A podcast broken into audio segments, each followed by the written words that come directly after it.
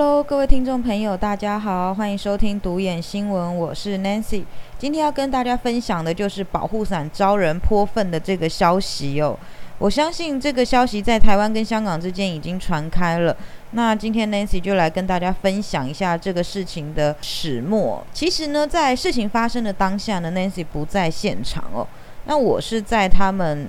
发生这个情况的时候，第一时间通知我，然后呢，我就以最快的速度赶到保护伞去了解一下情况。那其实我到的时候已经有警察在那边了解情况了。好，那到后来呢，其实我们自己了解的一个状况就是，这名歹徒呢，他一定是预谋犯案了。为什么我会这么肯定的讲呢？因为根据手足跟我的描述是说，这个人呢，他的穿着从穿着来看，全身穿着黑衣服，包得紧紧的，戴着口罩，然后帽子压得非常的低，所以你完全看不到他的长相。然后他一进保护伞的时候，他立刻瞄准了锁定的方向，就是厨房，因为大家都知道保护伞是一间餐厅，如果你今天要让一个餐厅无法营业。那绝对是先破坏他的身材工具，所以呢，他拎着一桶鸡屎，直接朝厨房的方向泼过去。泼完之后，也没有任何的逗留哦，也没有破坏现场的其他物品。泼完之后，人立马就跑出去了。所以当下所有的手足在里面非常的来不及反应。然后呢，等到他们追出去的时候，已经来不及了，因为人已经逃之夭夭了。那根据我们拍到那个 CCTV 的状况哦，可以看得出来，他是非常熟悉那一带的地形，所以他从保护伞出来以后，他是直接钻弄一些小巷来逃避这一切，就是来逃避手足出来的追捕，所以我们完全可以肯定他是预谋犯案。好。那后来手足就跟我说了，他就说，其实那个时间大概是在十一点多、十二点的时候，中午在里面还有两三组的客人在里面用餐哦。好，那客人当然都是惊吓的嘛，所以第一时间也是请他们就赶紧回家了。那遇到这样子的情况，其实大家都非常的惊吓，因为今天其实非常多的记者一直在询问说，是不是有就是一些私人结怨的部分啊？那据 Nancy 的了解是没有哦，因为其实保护伞一直以来都是正正当当的在做生意哦。在台湾呢，因为其实这一些手足们哦，在台湾真的是处于一个比较弱势的状态，所以他们也不太敢在台湾去做一些太违法的举动。所以我讲，保护伞连专案都还没有审批过的手足们都不聘请哦。就是怕有人去检举他们聘用黑工，所以如果连这样子中规中矩、正正当当做生意的餐厅都会遇到这样子的问题，那请问这些手足们到底可以在哪个地方好好安定的生活呢？我真的很想问，如果台湾都不能成为你们的避风港，那哪里才是你们的避风港呢？哪里才是？你们的保护伞呢？其实今天发生这个事情哦，我们非常的愤怒。第一时间，那个周姓店长，他因为就像是一个大家长嘛，他自己全身被泼的满身都是屎，都是排泄物哦。可是他反而是用一种很乐观的口吻在安慰其他人说：“没事没事，只是臭了一点，没有什么。”大不了的，回去洗一洗就好了。他为什么要这么淡定的跟大家说这个？他不害怕吗？他被大家泼得满身屎，他不害怕吗？他非常害怕。可是他能够表现出来吗？他不能，因为他后面还有这么多的手足要照顾。所以，我我自己看到他的时候，我自己是觉得非常的、非常的不舍啦。那其实他现在最担心的，也就是他的另外两个小孩嘛。因为如果对方要针对只是大人，那还好；最怕就是波及到无辜的孩子。但是我们今天可以看得出来，这只是一个呃威胁恐吓啦，不至于说真的要对这些手足们做一个什么太过分的举动啦。如果今天这个犯案的人他是真的。因为一些私人恩怨啊，或者是一些其他的因素，不管是政治因素或是其他的问题，想要来结怨来报复的话，他不会只是泼粪那么简单，他可能泼的是硫酸，甚至于他会破坏店内其他的物品、砸店啊或是什么的。可是他完全没有，他就是泼了就立刻走，前后不到一分钟的时间，所以它只是一个恐吓的意味啦。只是我真的是很心疼这一些香港人，他们在香港遭受到迫害，然后连在台湾这么努力的想要靠自己在台湾这个地方靠自己的双手去打工，怎么就这么难呢？Nancy 真的想问，怎么就这么难呢？其实哦，我今天嗯了解的一个状况，因为后来我们一起在店内大清扫嘛，其实。感觉到这些手足们，他们其实不会很害怕耶。他们都说我们在香港什么大风大浪没见过，牢也坐了，然后呢，呃，跟警察对干也干过了，催泪弹也没少吸，胡椒喷雾也没有少少被攻击过。他们早就什么都不害怕，因为什么都经历过了。只是他们非常惊讶的事情是，今天发生在台湾，在台湾这个地方竟然也有这样子的事情发生。他们没有恐惧，但他们很惊讶。其实最让他们难过的是，他们甚至怀疑是不是台湾人容不下他们。其实哦，我觉得有时候台湾人的心态，你们不要一直用一个放大镜的眼光去看这一些人。这一些人很努力的想要在台湾这片土地上适应生活，那我们就把他们当作是一般的香港学生或者是一般的居民就好了。不要一直用一个放大的眼光去看待这一些人，会让他们觉得格格不入。其实他们现在都会跟我分享一些他们去读书的一个心情哦。那我就问啊，你们在学校有没有交到一些好朋友啊？台湾朋友大多都还在努力当中啦。为什么会这么难呢？就是因为他们说，很多台湾人遇到他们，知道他们是香港人的时候。就会开始对他们问一些 他们不能回答的问题，比如说：“诶，你怎么会来台湾呢？你真的是逃难来的吗？你为什么要来台湾？”等等的这些话，其实这些事情在他们心里都是一个伤口，所以他们不知道怎么回答的时候，就会选择沉默。我觉得这就是很多手足们跟台湾人一直到现在都没有办法好好的交流。的一个很大的问题，台湾人要检讨，香港人也要检讨哦。你们也要努力的适应台湾这片土地，不是台湾人去适应你们，是你们要努力的适应台湾。好，今天发生这个事情的时候呢，当然第一时间有非常多的人在关注这个事情哦。可是我真的要跟所有的媒体记者朋友讲，你们都知道保护伞是一个非常非常非常敏感的一个餐厅哦。那里面会聘用的员工，当然也就是比较敏感身份的人。我当然知道你们有你们想要做的新闻价值，我也是媒体，我也懂，我也有想要做的独家想要做的新闻。可是我不会因为一则的独家去出卖任何的手足。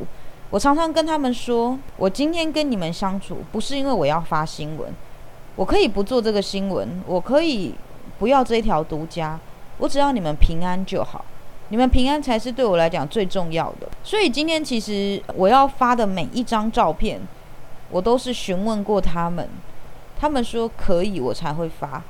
但是有很多很多的媒体今天守候在保护伞门口，我已经再三的出去跟你们说。不要拍摄到手足的身形跟脸，你们可能不知道拍到他们的后果是什么，但是他们就是会这么害怕，没有安全感，因为他们都是受过政治迫害的人。这一点，请你们真的要理解，新闻跟人权之间，请你们要做一个衡量。所以今天我觉得非常让我没有办法接受的事情是，除了这个歹徒他的预谋犯案以外。还有台湾的新闻媒体，你们完全不尊重这些手足，我必须要很严厉的谴责你们。你们完全不尊重这些手足们。今天我甚至还有接收到一些呃立委的询问，竟然问我说可不可以跟保护伞的人一起开一个记者会？我第一时间当然说不可以呀。我真的很好奇这些立委。你们平常在声援这些人的时候，难道你不知道这些人的身份很敏感吗？他们怎么可能用真面目跟你一起开一个记者会呢？所以我觉得，可能人权这个议题在台湾人的心中，我们真的都要再上一个非常谨慎的一堂课吧。这真的是大家很难去想象的。其实哦，人权这一门课，我也是这一年来跟这些手足们相处，我也是慢慢的在学习当中。这是一个非常非常艰难的事，就像 Nancy。平常啊，我也喜欢拍拍照，喜欢有什么事情就分享。可是最近我就这一年来，我就发现哦，跟这些人相处是不能跟他们拍照的。就算你拍了照，你也不能上传的，因为这些人就是没有办法被公开的一群人，他们就是必须要活在这样子阴暗的角落里，努力的微小的呼吸存在着。所以我们给他们的就是尊重、包容。空间，不要用放大镜的眼光去看他们。你要想，十年，陈建宇手足告诉我，十年他都不要想着再出国，十年他都不要想着他可以过一个正常人的生活。为了什么？只为了十年后有机会可以拿到台湾的身份证。这十年来，他必须要过着一个非常让人难以想象的无名生活。所以，流亡的生活是非常痛苦的。这些是没有经历过的人无法去想象的。另外，我真的也要非常严厉谴责，在这个事件当中哦，想要来谋取一些个人私利的人哦。今天保护伞发生这个事情，大家都很愤怒。那我也很感谢台湾人还有香港人在这个事件当中的支持哦。但是，就是有人要利用。这件事情从中获取个人利益。今天 Nancy 又看到一个新出来的众筹计划，有人直接利用保护伞今天这个名义开了一个众筹。但其实我要跟大家说，除了保护伞的官方网站的小费功能以外，其他的捐款众筹都不是真的。所以请大家不要去捐给这些来路不明的网站。Nancy 再说一次。只有保护伞的官方网站里面的小费功能，才是大家应该要去捐的。有钱出钱，没钱到现场说一句加油都好。但是我真的非常看不起这一些利用这件事情从中获取私人利益的人。我希望香港人应该要从中互相团结，而不是从中彼此为了抢资源抢。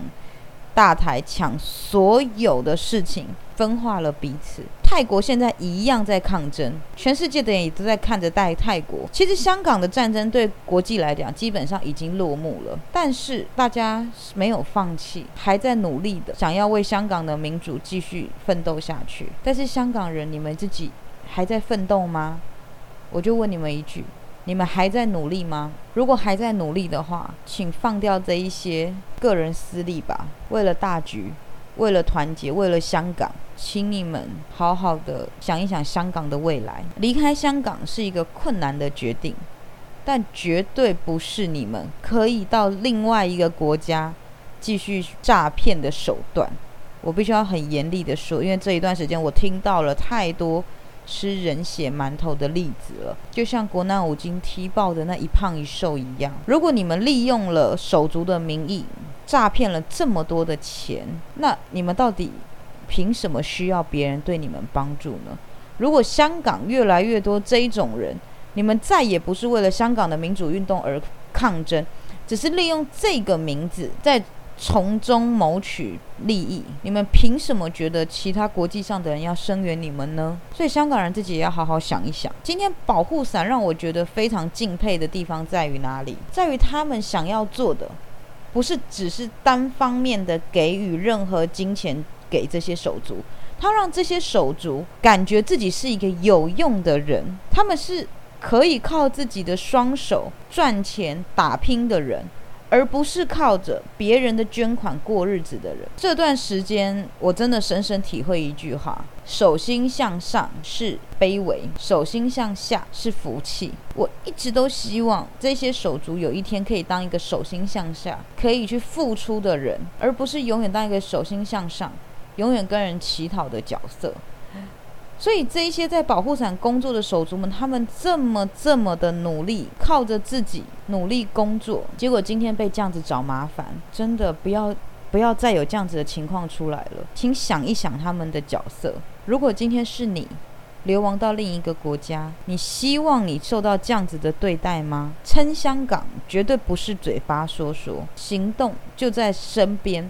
我说的那个行动不是捐钱。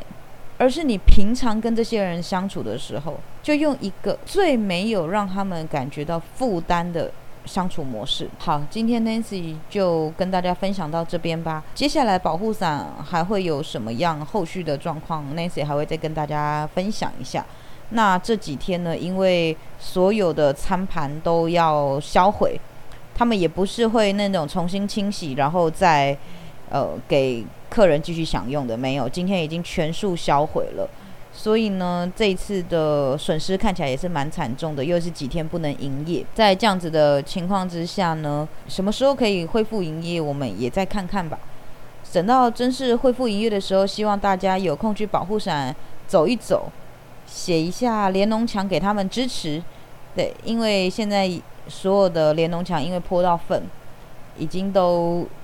遭到拆除了，所以我们到时候不吃饭也没关系，不给小费也没关系，去保护伞跟他们说一句“手足加油，光复香港，时代革命”，这样就够了。好，那 Nancy 今天跟大家分享到这边，还想听我说一些什么样的新闻事件的话，欢迎留言给我。独眼新闻，我们下次见，拜拜。